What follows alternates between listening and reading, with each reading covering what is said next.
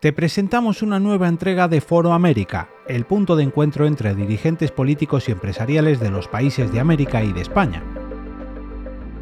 Este encuentro, organizado por Europa Press en colaboración con Estudio de Comunicación, tiene como protagonista al secretario general iberoamericano, Andrés Alamant, y lleva por título Rumbo a la cumbre de jefas y jefes de Estado de República Dominicana.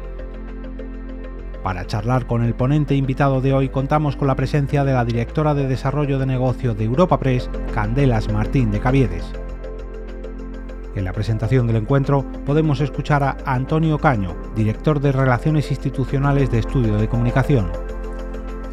Hola, ¿qué tal? Buenas tardes a todos. Bienvenidos a esta nueva edición del Foro América.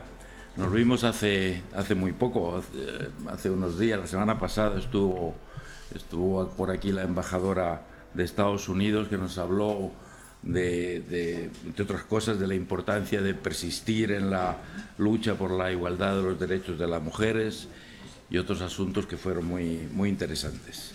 Y hoy tenemos el honor de recibir, yo creo, una de las figuras más destacadas de la política en América Latina en las últimas décadas, Andrés Alamán. Señor Alamán, bienvenido a Estudio de Comunicación. Esta es una empresa reconocida y ya veterana en el campo de la comunicación, tanto en España como en América Latina. Veterana, pero, pero joven también. Cumplimos justo este año 40 años. Es decir, que estamos en lo mejor de la vida. Andrés Alamán es chileno, lo ha sido prácticamente todo en la política eh, de su país figura destacada en la transición a la democracia, ha sido diputado, senador, candidato presidencial en unas primarias muy reñidas que se decidieron apenas por unos pocos miles de votos, ministro de Defensa y hasta hace poco ministro de Relaciones Exteriores. Eh, poco después de dejar el gobierno asumió el cargo de secretario general iberoamericano, que es el que actualmente ocupa. En esa función Alamán ha estado trabajando todos estos meses para conseguir el éxito de la próxima cumbre iberoamericana que se celebrará la próxima semana en República Dominicana. Uno de los objetivos de esa reunión va a ser el de explorar posibilidades que se le abren a la región ante eh, la perspectiva de la presidencia de turno de España en la Unión Europea, que empieza ya en el segundo semestre de este año. El lema de esa cumbre es eh, juntos hacia una Iberoamérica justa y sostenible, sí, es correcto. Un, objetivo eh, ambicioso que va a exigir sacrificios, muchos, por parte de todos, bajo la dirección de nuestro invitado de hoy, lo que creo que va a ayudar a hacer ese objetivo más viable. Decía antes que Alamán es chileno y eso y eso garantiza un carácter fuerte, paciente, laborioso.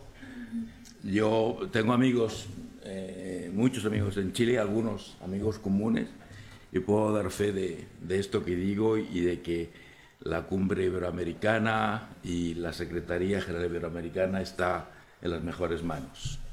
Señor Alemán, tiene usted la palabra. Muy bien.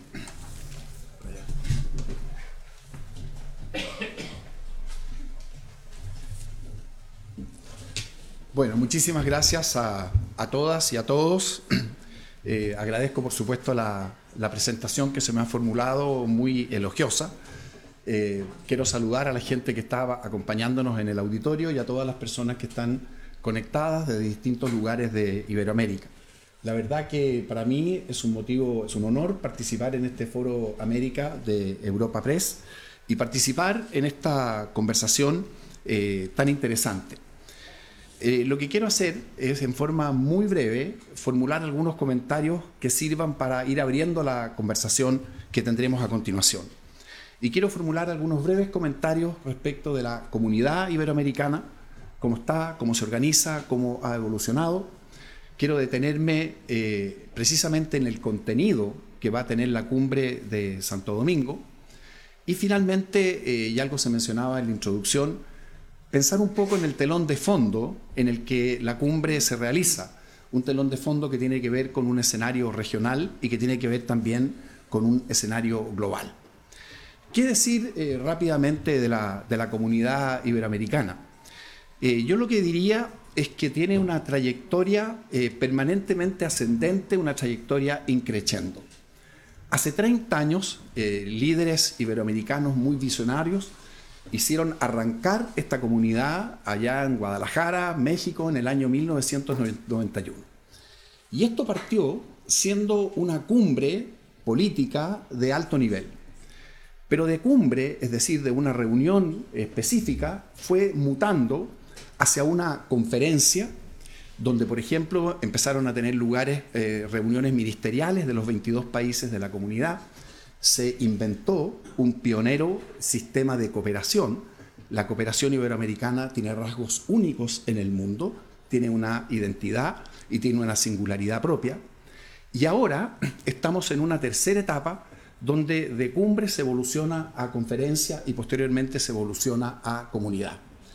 ¿Y qué es una comunidad? Una comunidad es un espacio, es una instancia donde no solamente hay eh, organismos públicos, que por supuesto son tan importantes, sino que también hay organizaciones de la sociedad civil, están representados los parlamentos, están representados el mundo del empresariado, el mundo de la cultura, el mundo del arte, es decir, una comunidad es un tejido que de alguna manera expresa el capital social de esta comunidad.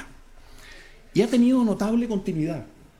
Aquí han habido 30, 30 más años ya eh, en que la comunidad iberoamericana, en que las cumbres se han efectuado con una regularidad absoluta. Al principio eran anuales, después se transformaron en bianuales, pero la verdad que cuesta encontrar una organización en América Latina que tenga estos grados, estos grados de continuidad, permanencia en el tiempo y, ¿por qué no decirlo?, capacidad para sobrellevar situaciones complejas o situaciones convulsas que han tenido lugar durante estos 30 años.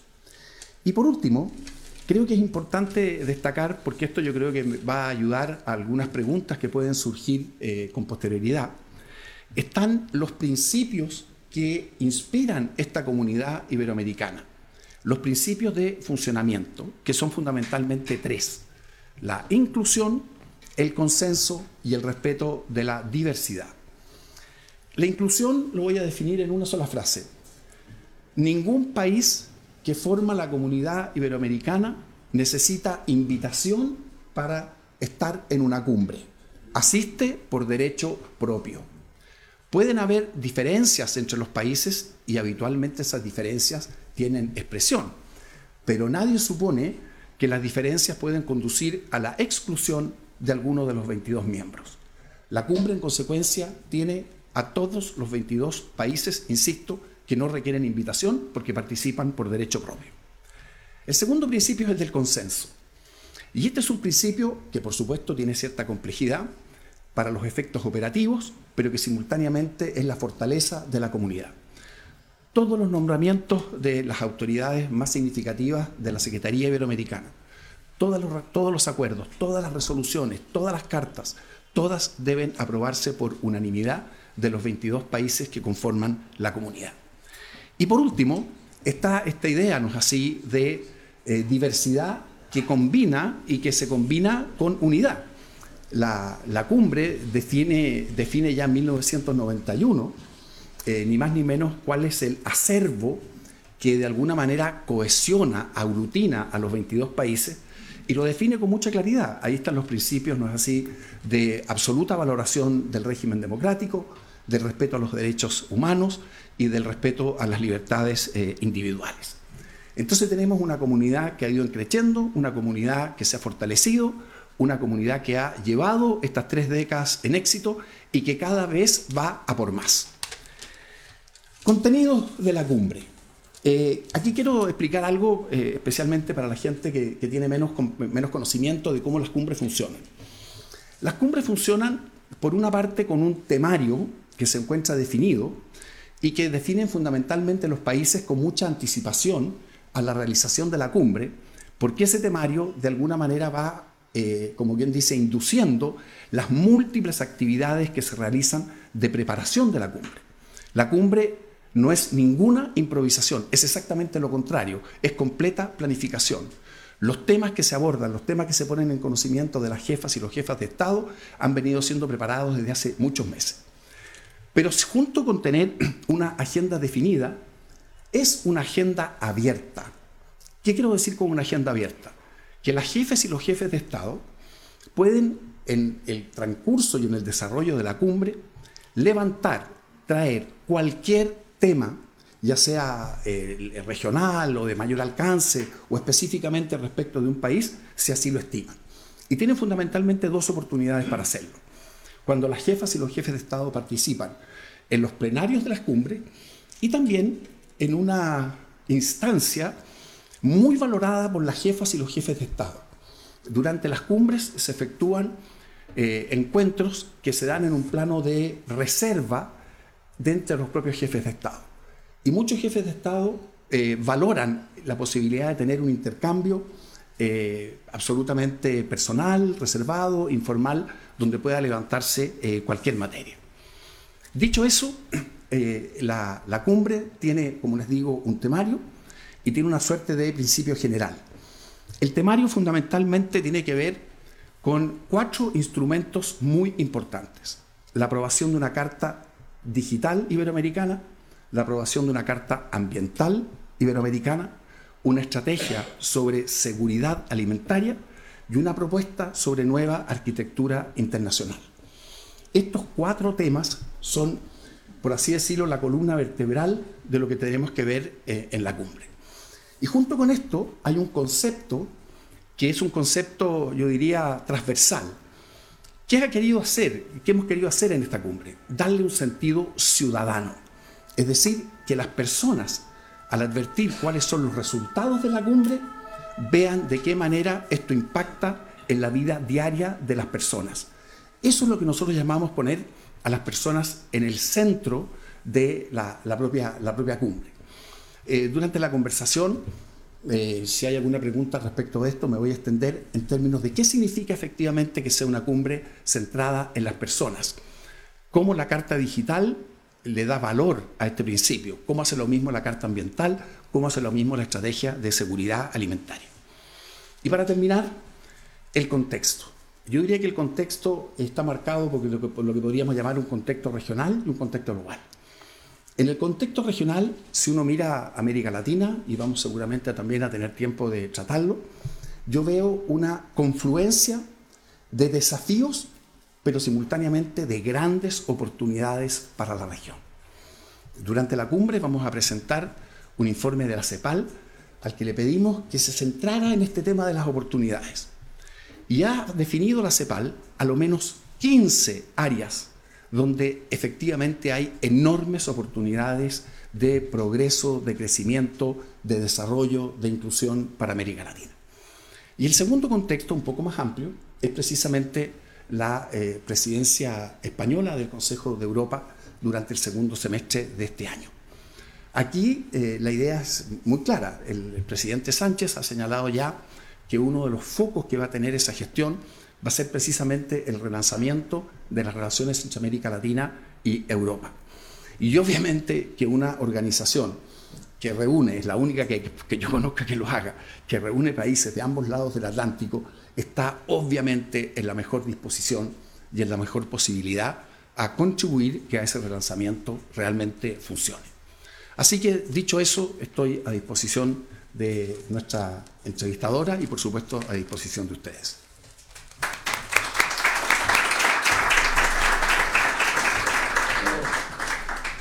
Muchísimas gracias, secretario general, estimado Andrés, por, por, acompañarnos hoy, por introducirnos el tema. Son muchas de las cuestiones las que luego iremos desgranando a lo largo de las preguntas.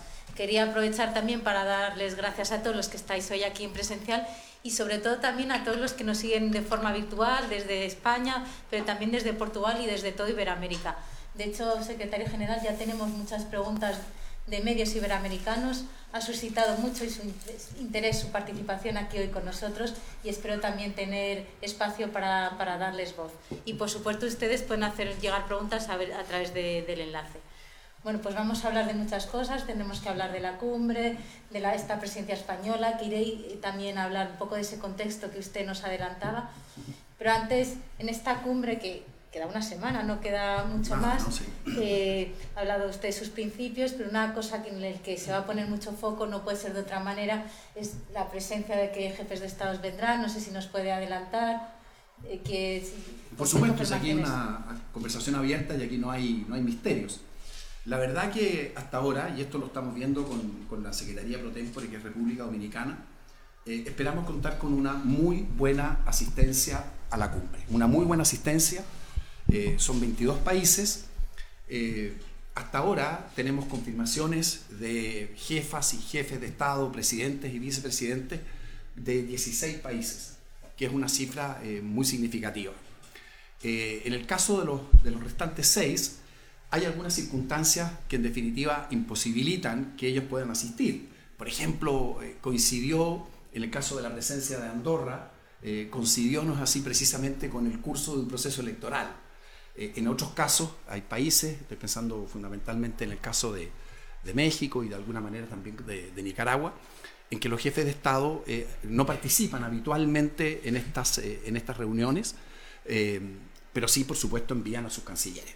Van a estar los 22 países representados, vamos a tener una asistencia completa y creo que la presencia de jefas y jefes de Estado va a ser, como les digo, en el orden de los 16 siempre puede haber un cambio a última hora, una persona, un presidente que, que finalmente logra asistir y calzar su agenda, o algún presidente que puede tener algún problema, pero vamos a tener una muy buena asistencia.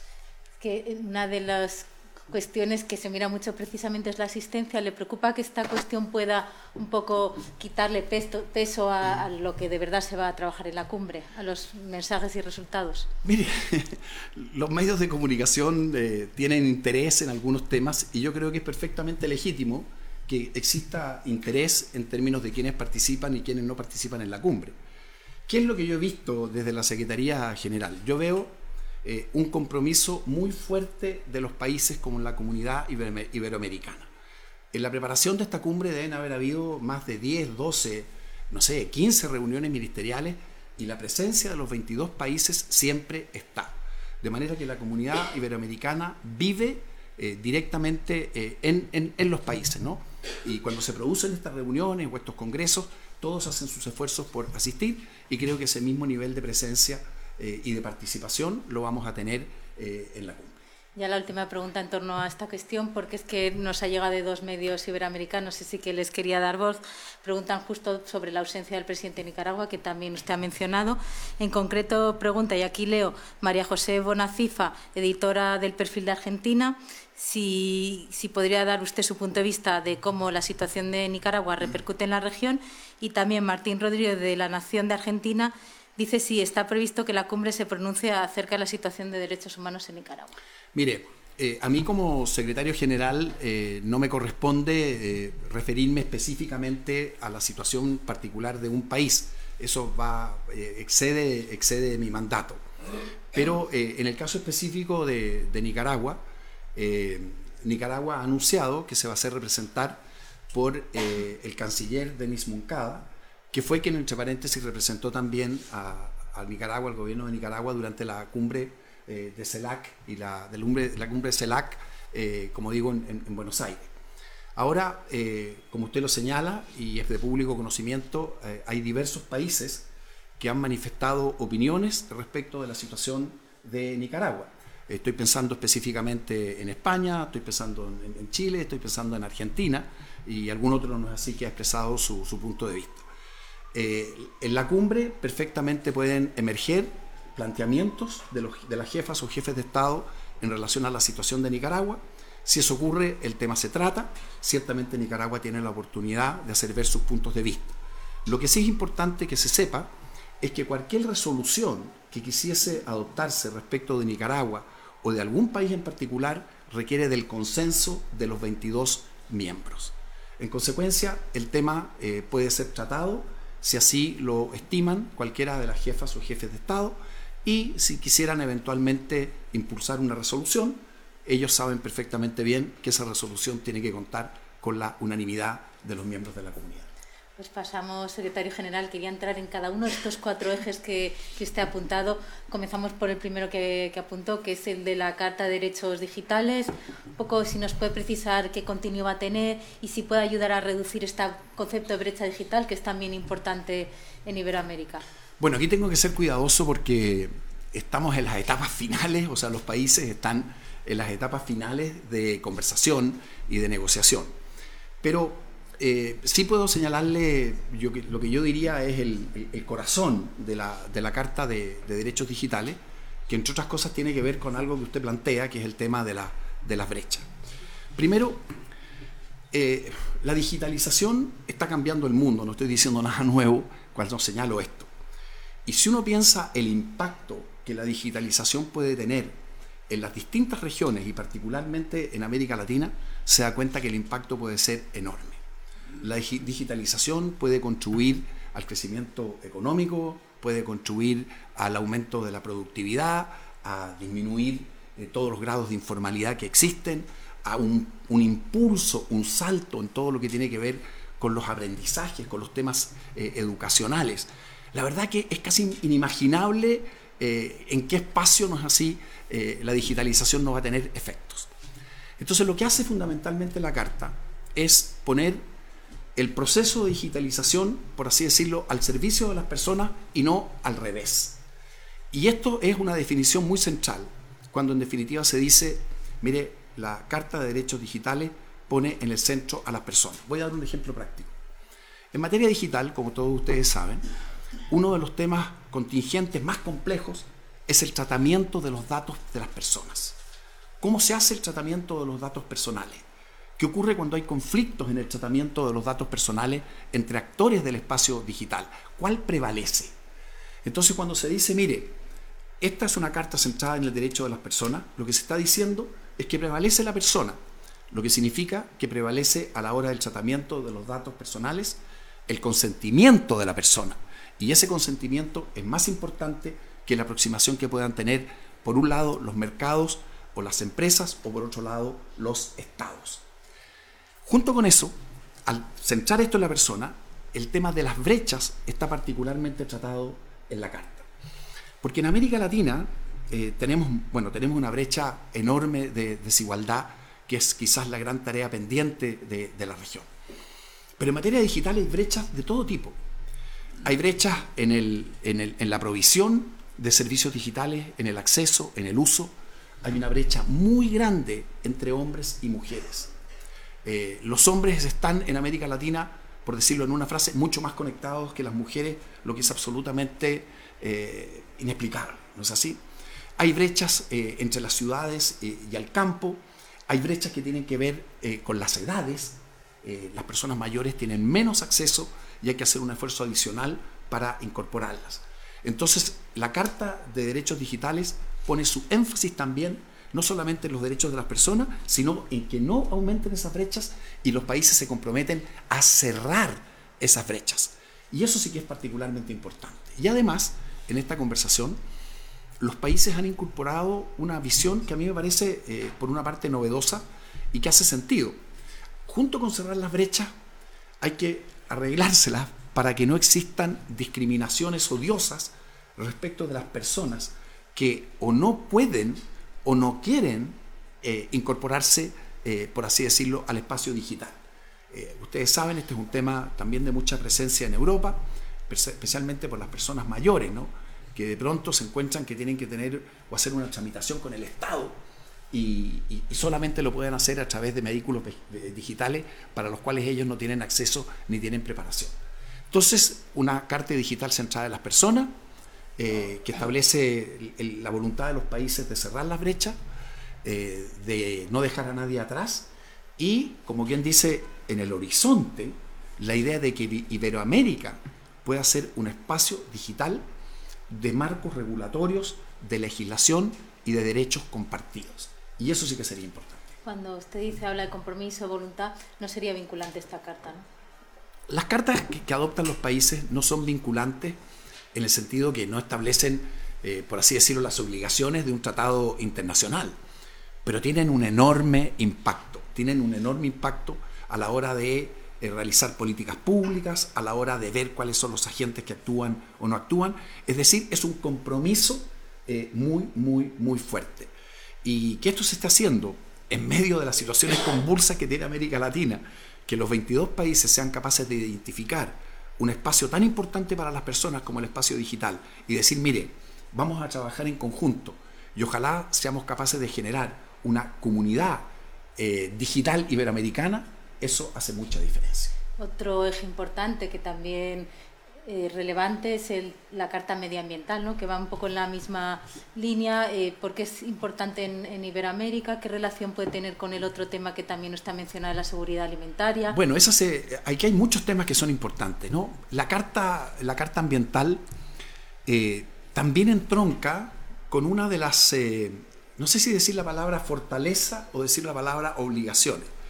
Porque si uno mira el, paisaje del cambio climático y mira América Latina, a la conclusión que se llega es que sin una respuesta potente y ojalá coordinada de América Latina, las posibilidades de verdaderamente combatir el cambio climático en el mundo se disminuyen. O sea, América Latina es la mayor reserva de biodiversidad del planeta. Ahí está un tercio, no es así, del agua dulce del planeta. Ahí está una superficie enorme que tiene que ver precisamente con la producción de alimentos. Entonces, de vuelta, poner el tema ambiental en conjunto para los 22 países de Iberoamérica, con la idea de también de generar esas coincidencias, ojalá tener una voz en los espacios eh, internacionales eh, de Iberoamérica en el tema ambiental, es lo que está eh, precisamente detrás de la carta. Y el tema ambiental, así como el tema digital, se conecta con distintas cosas. Por ejemplo, la relación que existe entre, como usted planteaba, entre eh, el, tema ambiental y el tema de seguridad alimentaria. Allí hay una conexión, ya hay una vinculación de, doble, de doble vía. Eh, de alguna manera, la producción de, alimentos tiene efectos en gases de efecto invernadero y tiene efectos en temas de impacto en los fenómenos de cambio climático. Y simultáneamente el cambio climático tiene conexión, eh, es muy importante. Pero, vuelta al concepto de una cumbre centrada en las personas. En América Latina eh, hay todavía porcentajes significativos de personas que tienen eh, necesidades alimentarias. La seguridad alimentaria no está organizada. Hay personas en la región que tienen hambre. Y la carta se pone, la estrategia eh, precisamente de seguridad alimentaria, vuelve a poner por delante políticas o la necesidad de tener instrumentos que de alguna manera permitan erradicar el hambre en América, eh, en América Latina. Y ahí surgen una serie de propuestas. Por ejemplo, por el mal funcionamiento de las cadenas de distribución y de comercialización de alimentos, un porcentaje muy alto de los alimentos en América Latina se pierden. Simplemente no son utilizados porque no llegan al consumidor final en condiciones razonables de uso o de, o de asimilación. Entonces, que los países estén pensando cómo erradicamos eh, el hambre en América Latina y cómo generamos, por ejemplo, impulso a la agricultura eh, familiar, eh, cómo generamos cadenas de valor distintas, coloca nuevamente a la cumbre en uno de los temas extraordinariamente importantes. Se fija, entonces estamos hablando de las cosas que le importan a las personas. Estamos hablando de derechos digitales, estamos hablando de medio ambiente, estamos hablando de necesidades alimentarias. Bueno, eso es lo que los, yo diría que los ciudadanos de Iberoamérica eh, quisieran siempre ver en sus cumbres. Ha mencionado, además de esos tres ejes fundamentales y centrarse en la persona, la arquitectura financiera internacional. ¿Le preocupa el endurecimiento de las condiciones financieras en la región? ¿Qué papel puede tener la banca multilateral? O sea, ¿cómo organizamos? Porque al final tiene que llegar esa financiación para mover la economía ya. Bueno, ayer tuvimos un, un conversatorio con los dos secretarios generales anteriores, con don Enrique Iglesias y con Rebeca Greenspan y la secretaria general Greenspan, que está hoy día en UNCTAD, eh, formuló un planteamiento muy contundente en esa materia que de alguna manera esta declaración especial quiere recoger. Eh, el, corazón de su planteamiento, del planteamiento de, de Rebecca Greenspan, es que de alguna manera la arquitectura financiera internacional no está pensada para los efectos de poder asistir a los países de renta media o incluso a los países de menor desarrollo cuando tienen que enfrentar las crisis sistémicas que hoy día enfrentan. Entonces, eh, claro, hay que recuperar la economía, hay que volver a crecer, hay que disminuir la desigualdad, pero eso requiere financiamiento. Eso requiere condiciones de financiamiento que la arquitectura financiera internacional hoy día no está entregando. Y aquí hay algo que también es muy importante, que es aprovechar las ventajas, ¿no? Porque estos temas habitualmente se abordan en, los G20. Y eh, hacia adelante, el G20 actual, eh, bueno, estuvo Indonesia, la India, pero el próximo año está Brasil. Y México y Argentina y España, España entiendo que es invitado permanente, eh, participan y están directamente en el G20. De manera que con esa presencia, Iberoamérica puede, aprovechando los, los enclaves que existen en el G20, puede perfectamente formular un planteamiento que apunte a temas de arquitectura financiera eh, internacional que permitan acceso al financiamiento de los países para beneficio otra vez de, las personas. Eh, una cuestión que no está directamente en la agenda, pero de alguna manera lo permea todo, y porque nos pregunta Esteban Valenti, que es director general de Uruguay Press, dice, ¿qué nivel de importancia le da la SEGIP a la cooperación iberoamericana en temas de salud? Mucha. Eh, no solamente, eh, no solamente con, motivo del, COVID-19, eh, el COVID generó en materia de cooperación iberoamericana un giro, es decir, muchos de los países que venían cooperando en distintas áreas se centraron precisamente en la cooperación en salud, que dicho sea de paso, es una de las, de las ventanas de oportunidad que CEPAL ve en la región.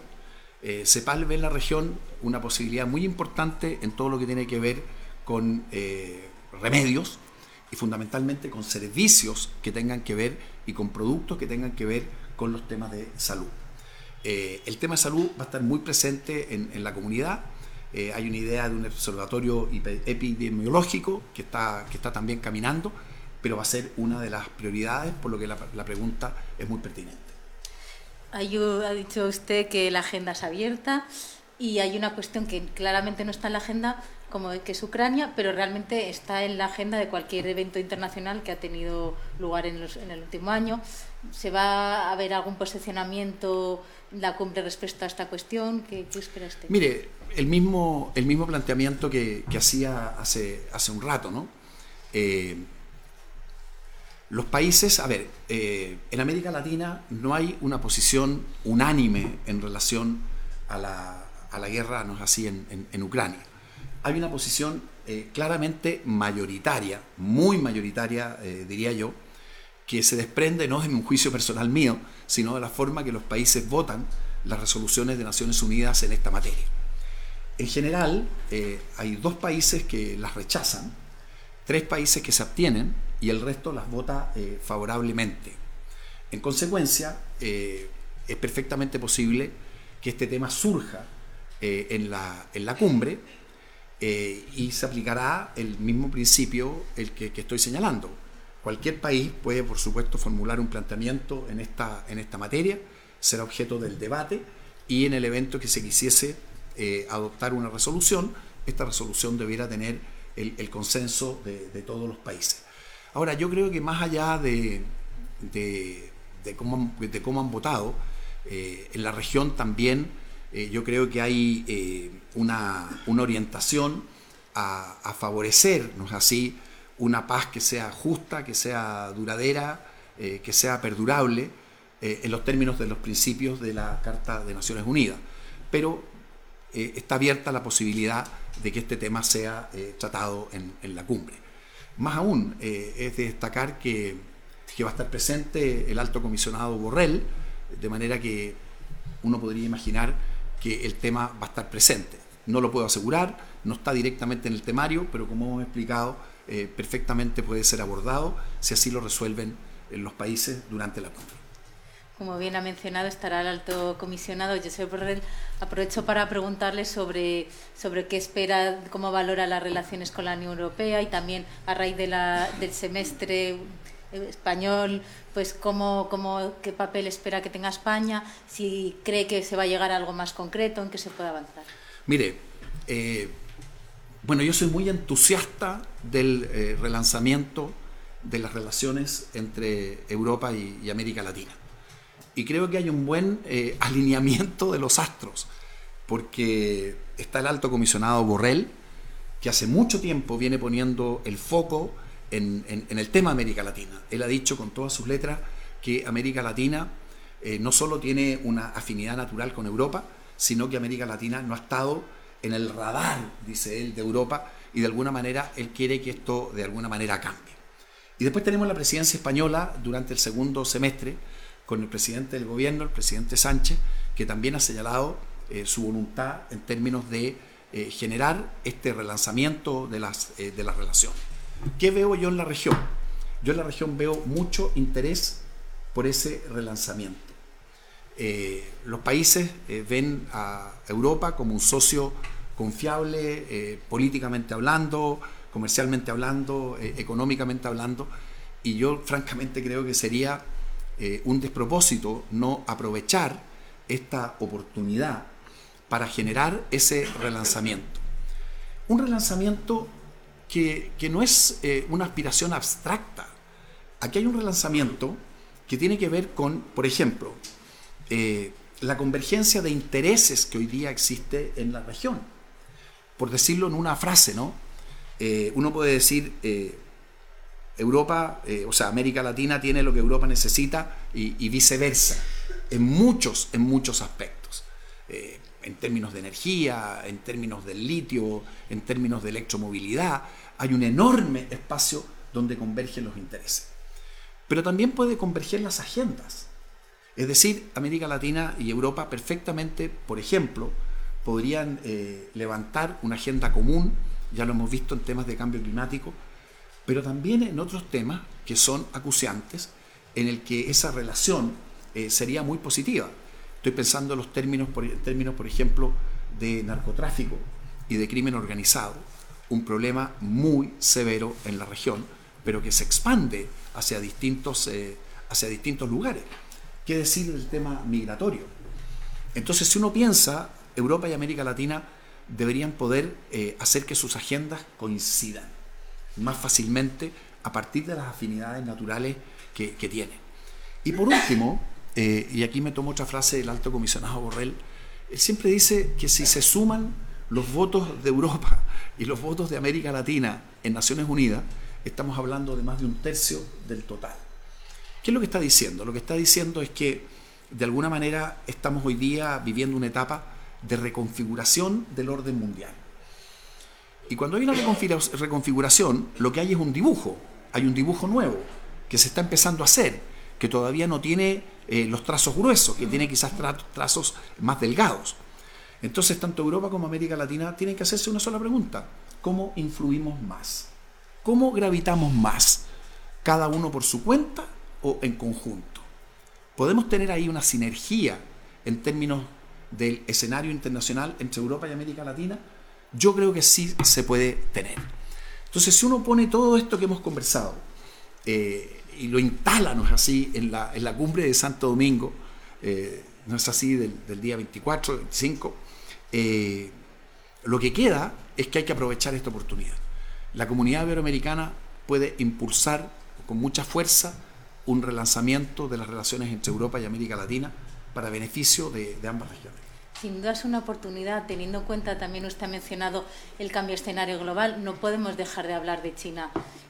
También podría ser de Rusia, de su presencia en la región. En ese sentido nos pregunta Rodolfo Pausá, que es editor de Visión Federal, dice, ha, mencionado también su preocupación por el crimen organizado, por el narcotráfico, pero sobre todo que cuál es el futuro en, en un contexto de penetración cada vez más creciente tanto de China como Rusia.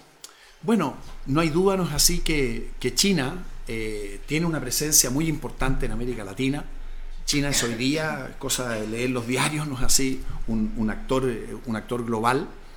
Eh, que uno podría decir que hasta ahora, no es así, eh, había sido un actor más bien económico, más bien comercial, pero yo tengo la impresión de que cada vez más eh, China va a seguir, va a ser un, actor geopolítico de, gran, de gran importancia. ¿no? Creo que ya lo está eh, de alguna manera haciendo. Y creo que el que India eh, empiece a jugar un rol parecido también va a influir en este, en este rol de China. Por lo tanto, China tiene una presencia asentada en América Latina a partir del comercio y ahora a partir fundamentalmente de las eh, inversiones. Entonces, eh, lo que tanto Europa y de alguna manera Estados Unidos debiera hacer, más que, bueno, luego de constatar, no es así la, presencia china, aumentar su propia presencia. Lo que América Latina necesita es más Europa. No es así que, Europa esté presente eh, políticamente, que Europa esté presente en el comercio, que Europa esté presente en las inversiones, eh, porque de eso de alguna manera eh, le da mayor autonomía a la región, en el sentido de que no tiene todos los huevos, por así decirlo, en el mismo, en el mismo canasto. Y hay entonces un abanico de, de posibilidades.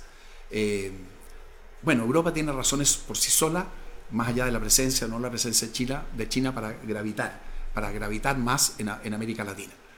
Pero bueno, el tema está planteado de, de, esa, de esa manera. Yo creo que los países de América Latina en general eh, quieren tener la posibilidad de tener las mejores relaciones políticas con los grandes actores globales, con China, con Estados Unidos, no sé si, y con la Unión Europea. Entonces, para que eso fluya, lo que se necesita es una mayor presencia de la Unión Europea en la región. Ha comentado el secretario general la evolución que ha tenido la propia SEGIP y es clave en todo esto el concepto de integración, no podría ser de otra manera. Y nos hace una pregunta muy interesante Luis Carlos Gómez, que es editor general de Colprensa en Colombia, y dice que la integración iberoamericana ha tenido muchas complicaciones a lo largo de los años. Dice que en general por diferencias políticas entre los países, si bien ha habido toda la continuidad que usted bien ha mencionado. Él pregunta cuáles son los temas sobre lo que es, usted cree que es posible construir este consenso eh, iberoamericano. ¿Qué sostiene? Mire, él tiene razón, ¿no? Él ha hecho, hecho, un planteamiento, si uno, si uno mira cuál es el avance de la regionalización, la integración en, América Latina, obviamente que, se está, que se está al debe. Eh, hay mucha retórica, por así decirlo, respecto del tema, pero faltan avances concretos y faltan eh, avances eh, tangibles. Ahora, yo veo un buen momento también para, para una eh, por, lo que han, por lo que han dicho en las últimas reuniones eh, internacionales de distinto tipo, por lo son los planteamientos que han formulado los distintos presidentes, eh, en términos, no es así, de avanzar en la integración. Lo que ocurre es que la integración, por supuesto, tiene complejidades, pero necesita un principio que la impulse. Y ese principio es que la integración no puede estar sometida a los vaivenes o a los vaivenes o a las tendencias políticas que existen en los países. Es decir, hay que desacoplar el proceso de integración del proceso de formación de mayorías políticas o de la orientación política que tengan los países. Porque de lo contrario, los procesos de integración simplemente nunca eh, toman eh, el, suficiente, el suficiente recorrido. Y la otra cosa, eh, y esto alguna vez se lo escuché a, Enrique Iglesias, y por supuesto lo que lo dejé registrado, don Enrique Iglesias es una persona simplemente extraordinaria en el espacio iberoamericano. Y él me decía lo siguiente, me decía que si los países de América Latina se resolvieran, digamos, se resolvieran a generar integración partiendo por infraestructura, sin grandes recursos, sin grandes discursos retóricos, eso podría generar un avance enorme. Y si uno mira hoy día, ¿no es así?, eh, la situación de conectividad en América Latina, en Centroamérica, en, América más, más al sur, eh, entre el Atlántico y el Pacífico, la, el, déficit de infraestructura, eh, llamémosla, de la integración, es muy alto. Entonces, resumen, el tema no ha estado con la prioridad que debiera tener. Siento que hay un buen momento político a partir de lo que han dicho eh, presidentes que han asumido recientemente sus cargos. Hay que avanzar técnicamente en los procesos de integración y desacoplarlos de las tendencias eh, políticas y hay que ser práctico. Hay que ser prácticos, hay que avanzar eh, en, infraestructura, en comercio. El comercio, el comercio intrarregional europeo es altísimo, anda por ahí por el 70%. El comercio intrarregional en, América Latina no es, no es, superior al 15%. Y eso tiene que ver con eh, malas miradas y tiene que ver también con proteccionismos ocultos que son trabas que existen para, para el comercio. Sin duda, le iba justo a preguntar porque fue una, una, de las claves de la integración europea, así que evidentemente hay que ir avanzando por ahí. También eh, una oportunidad que surge es poco la reconfiguración que, que está habiendo en las cadenas de valor, tradicionalmente más desplazadas hacia Asia. Esa reconfiguración puede ayudar a que se rediseñen, haya más inversiones en infraestructuras y se impulse este comercio interregional. que Bueno, ahí hay una, usted tiene toda la razón, ahí hay una, una, gran, eh, una gran oportunidad. Eh, este estudio de la CEPAL al que yo hacía referencia coloca el tema de la reconfiguración de las cadenas de valor en el primer lugar de las oportunidades que tiene la, la región. Ahora, claro, no es exactamente igual la oportunidad que se produce para México y para América Central de que lo que se produce eh, para los países, por así decirlo, del Cono Sur. Pero hay una reconfiguración de cadenas de valor que está teniendo lugar. Eh, estas cadenas de valor tan extendidas, ¿no es así? Eh, bueno, se están reduciendo, hay un desacople con, las inversiones en, China y por supuesto, como quien dice, la orientación de esta reconfiguración de las cadenas de valor es quedar más cerca de los mercados de, destino. Pero ahí, por supuesto, hay una enorme eh, oportunidad. Ahora, una oportunidad que hay que saber aprovecharla, porque entre otras cosas, para incorporarse en las cadenas de valor, uno tiene que poder, valga la redundancia, agregar valor. Y para agregar valor, muchas veces hay que tener capacidades tecnológicas y capacidades eh, industriales que no siempre han tenido el desarrollo suficiente en la región. Usted ha mencionado en su intervención el papel del fondo que hay en la región, de las oportunidades que decía este informe de CEPAL. La realidad es que ha habido un retroceso de los indicadores sociales, las previsiones hablan de una recuperación desigual. Eh, entonces, ¿nos puede decir un poco cuáles serían estas palancas con las que cuenta la región para lograr un crecimiento más sostenible, más inclusivo y que, y que no tengamos otra década perdida en la región. Bueno, usted tiene, usted tiene toda la razón. Otra vez ha puesto el, dedo en la llaga, ¿no? Eh, hace 40 años, cuando la región crecía por ahí por el menos del 2%, alguien acuñó la frase de que era, había sido la década de los 80 una década perdida para, para América Latina. Han pasado 40 años y otra vez se vuelve a hablar de una, de una década perdida. En consecuencia, eh, los países de la región tienen que poner en el primer lugar de la agenda, y este es otro tema que yo estoy seguro va a aparecer en la cumbre de, Santo Domingo, cómo eh, efectivamente retomar el, crecimiento. Eh, si el gran desafío de América Latina es disminuir la pobreza y la desigualdad, eso no se puede hacer sin crecimiento puede haber un crecimiento que no disminuya la igualdad, pero no se puede disminuir la igualdad eh, sin crecer. En consecuencia, a eso hay que ponerlo. Y por supuesto, los temas eh, tienen que ver con muchas cosas, tienen que ver con esto que hemos visto, aprovechar oportunidades, pero tiene que también que ver con otros factores, con los factores, por ejemplo, institucionales. Eh, se necesita para el crecimiento, se necesita instituciones fuertes, se necesita estabilidad política, eh, si los países no tienen estabilidad política, las posibilidades de que tienen de crecer eh, son, son muy bajas. En consecuencia, eh, poner la idea de retomar el crecimiento y ponerlo en primer lugar de la agenda es también algo muy importante. América Latina no tiene por qué estar condenada a crecer con tasas tan bajas. Si uno mira el, potencial que existe, lo que hemos conversado, los recursos naturales, los recursos de las personas, eh, América Latina está teniendo, entre las buenas noticias, una explosión de talento.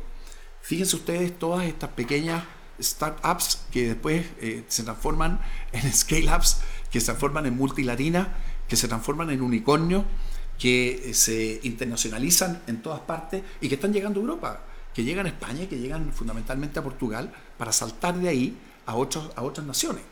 Entonces las oportunidades están, lo que hay que hacer es volver a poner en orden aquellos elementos que puedan generar eh, un crecimiento alto y sostenido, como es la obligación que tiene eh, América Latina. Las oportunidades están, ha hablado usted de talento, una cuestión muy importante. Es verdad que es un bono que tiene la región, pero también los últimos acontecimientos pueden mostrar un cierto malestar de la población joven, que no termina de ver oportunidades. Según la OIT, un 40% de ellos está pensando en ir a otros países, también algo lo ha mencionado.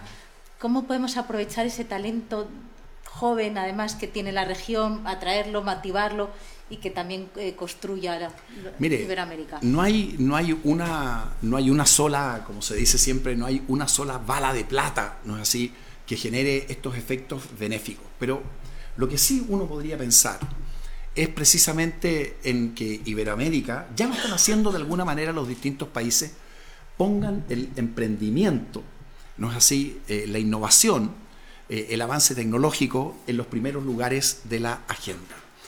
Y para eso América Latina tiene lo más importante, tiene talento, tiene inteligencia, tiene la generación más educada de su historia. En consecuencia, hay que efectivamente generar condiciones, los estados tienen que colaborar muy activamente en eso. Yo no creo en la teoría de los estados pasivos, creo que los estados pueden ser activos en términos de abrir o generar oportunidades para las personas. Y en consecuencia eso hay que, hay que de alguna manera hacerlo. Ahora usted mencionó otro, otro tema que también es complejo y que no hay que, aquí hemos hablado de todo con total franqueza y no hay que dejar de omitir. Eh, así como decimos que América Latina tiene que, tiene que retomar un, crecimiento alto, también tiene que mejorar su, su, gobernabilidad. O sea, yo no me refiero a ningún país en particular por la restricción que tengo, pero si uno mira el panorama, ¿qué es lo que ve? Ve que hay polarización en la región y que hay mucha fragmentación en la región. Que las relaciones entre los ejecutivos y los legislativos, que siempre es el talón de Aquiles del funcionamiento del régimen presidencial, está en un mal momento, que muchas veces los países y los ejecutivos tienen que lidiar con congresos extraordinariamente fragmentados, lo que hace muy difícil la, gobernabilidad. Entonces también ese es un tema que hay que poner arriba de la mesa junto con un tercero, que es el que tiene que ver con la, eh, con la confianza.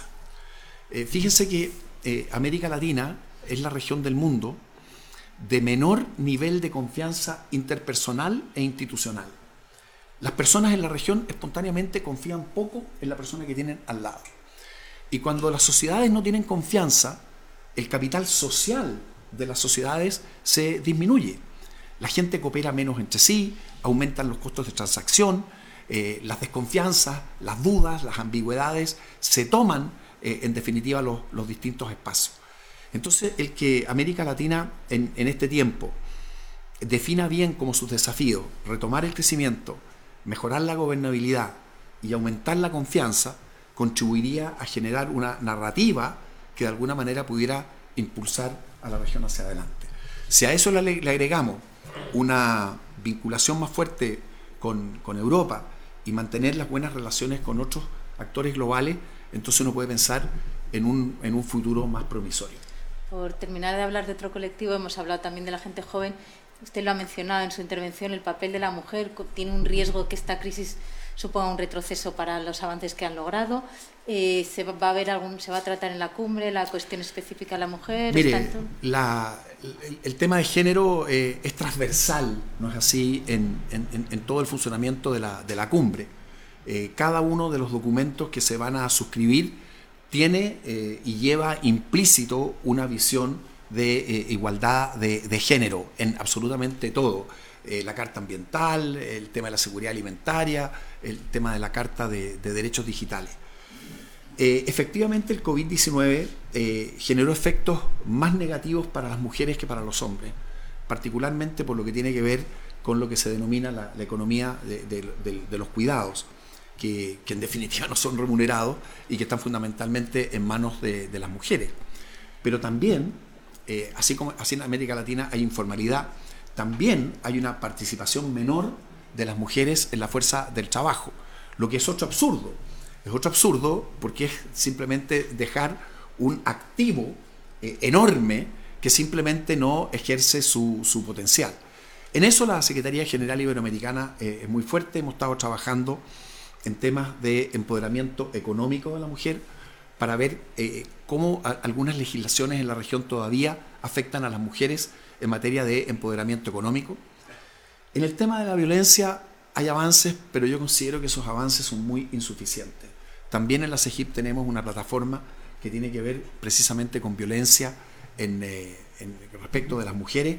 Eh, las tasas de femicidio siguen siendo las más altas del mundo y eso, por supuesto, nos muestra que hay una tarea que hay una tarea eh, pendiente que, hay que, hay que, hay que abordar, que hay que abordar eh, por lo tanto, el tema género yo creo que va a ser un tema que va a estar muy presente por las distintas razones que estamos, que estamos viendo.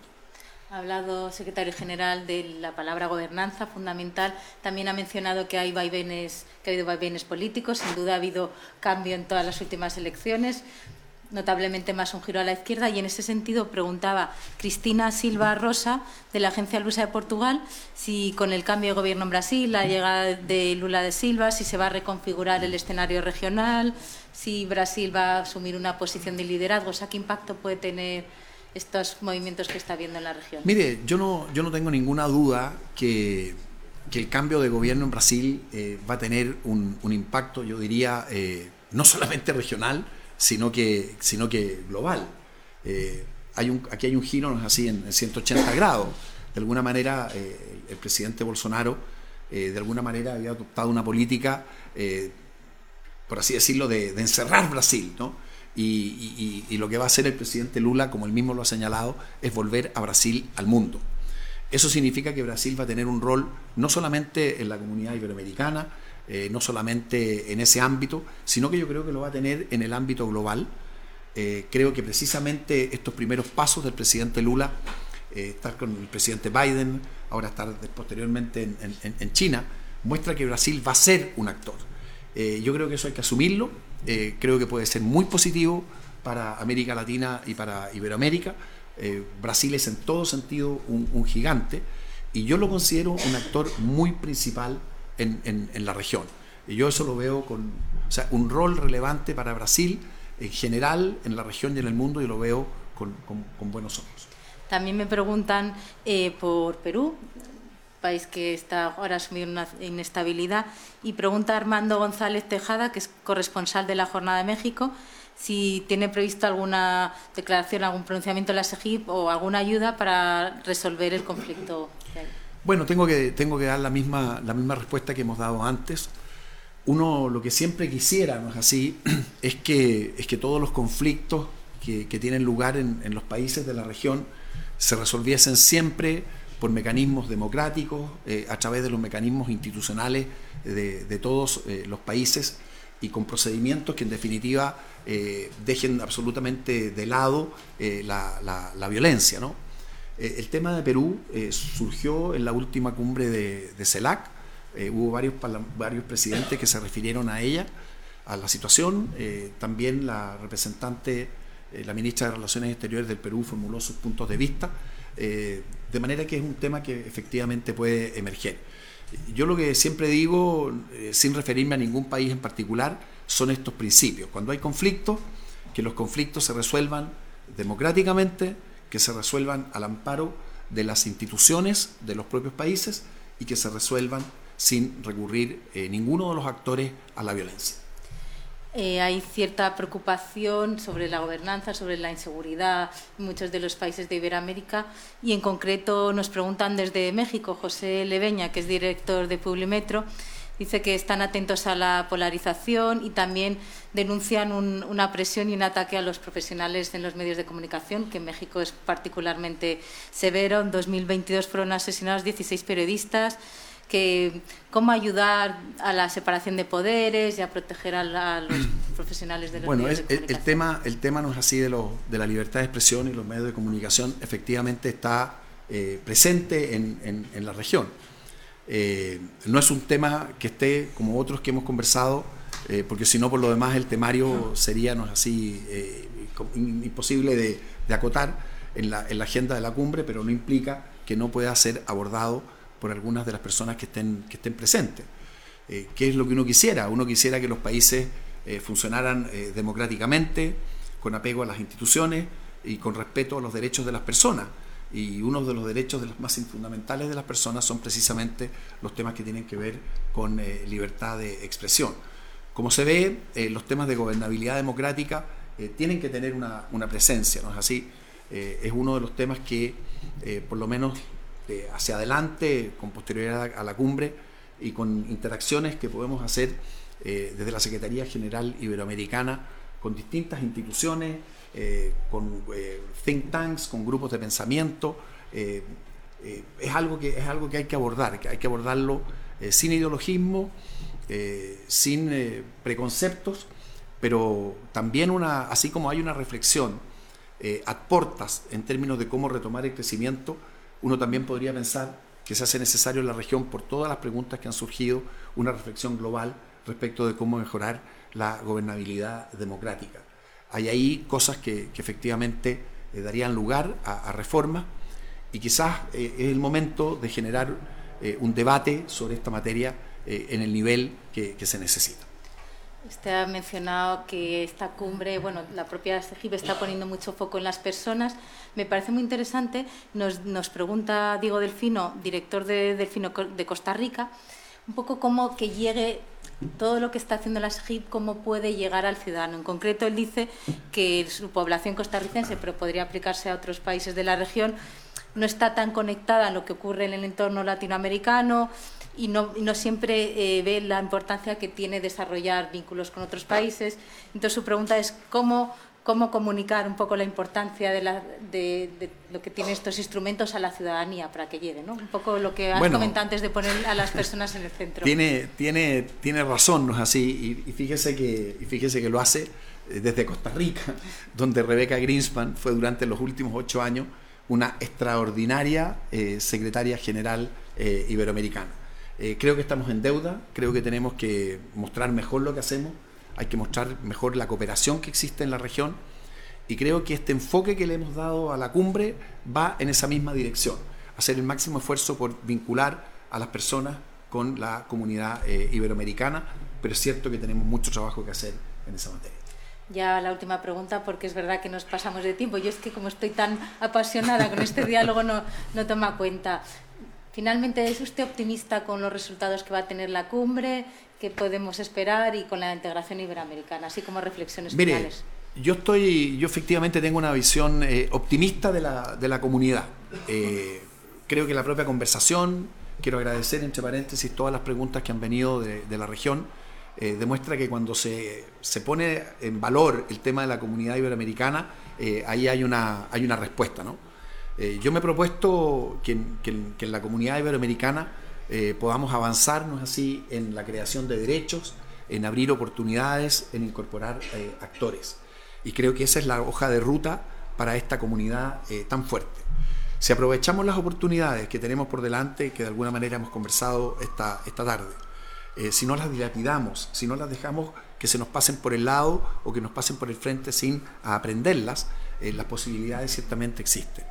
Y yo quiero, espero que esta cumbre tengan los resultados que hemos visto, que sea una cumbre eh, que las personas puedan, que sirva para acercar a las personas a la comunidad iberoamericana, que sirva para afianzarla y que sirva también para que en, en lo que viene en el escenario regional, en el escenario internacional, la comunidad iberoamericana tenga aún mayor fuerza y mayor gravitación. Pues con estas reflexiones finales, con este deseo, damos por cerrado este encuentro. Muchísimas gracias, ha sido muy, muy interesante. Muchísimas gracias a todos los que estáis hoy aquí y también los que nos siguen hoy de forma virtual desde todo Iberoamérica. Muchas gracias a todos. Muy bien. Bueno.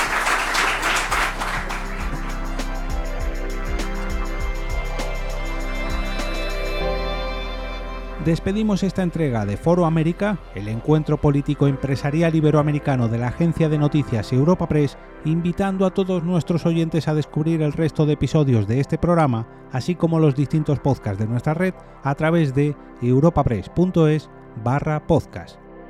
Recuerda que puedes encontrar todos ellos en las principales plataformas de podcasting.